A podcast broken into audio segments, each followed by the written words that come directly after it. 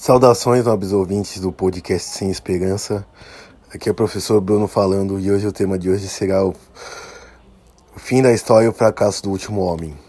Francis Fukuyama, sociólogo e historiador nipo-americano da ideologia conservadora liberal, escreveu, ou melhor, lançou em 1992 o livro Fim da História e o Último Homem, esse livro, lançado em meio aos escombros e esperanças do fim da União Soviética, como as teses de que o debate político se estagnaria numa disputa entre a democracia liberal, de esquerda, de direita, e a democracia social, de esquerda.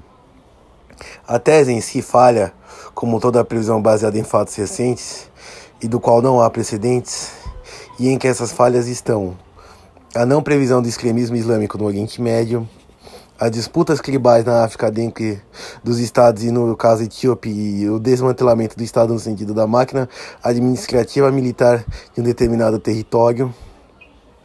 E no caso do Ocidente, a tese passa por cima do populismo que se mantém no poder através de mandatos sucessivos ou de títeres e voltas ao poder, como os casos de, da Rússia de Putin ou a Venezuela de Maduro e Chaves. Mas se quiserem casos contemporâneos de Fukuyama, como Lukashenko na Bielorrússia, no poder que, desde que a tinta dos livros estavam frescas. Tinta de livro do. História.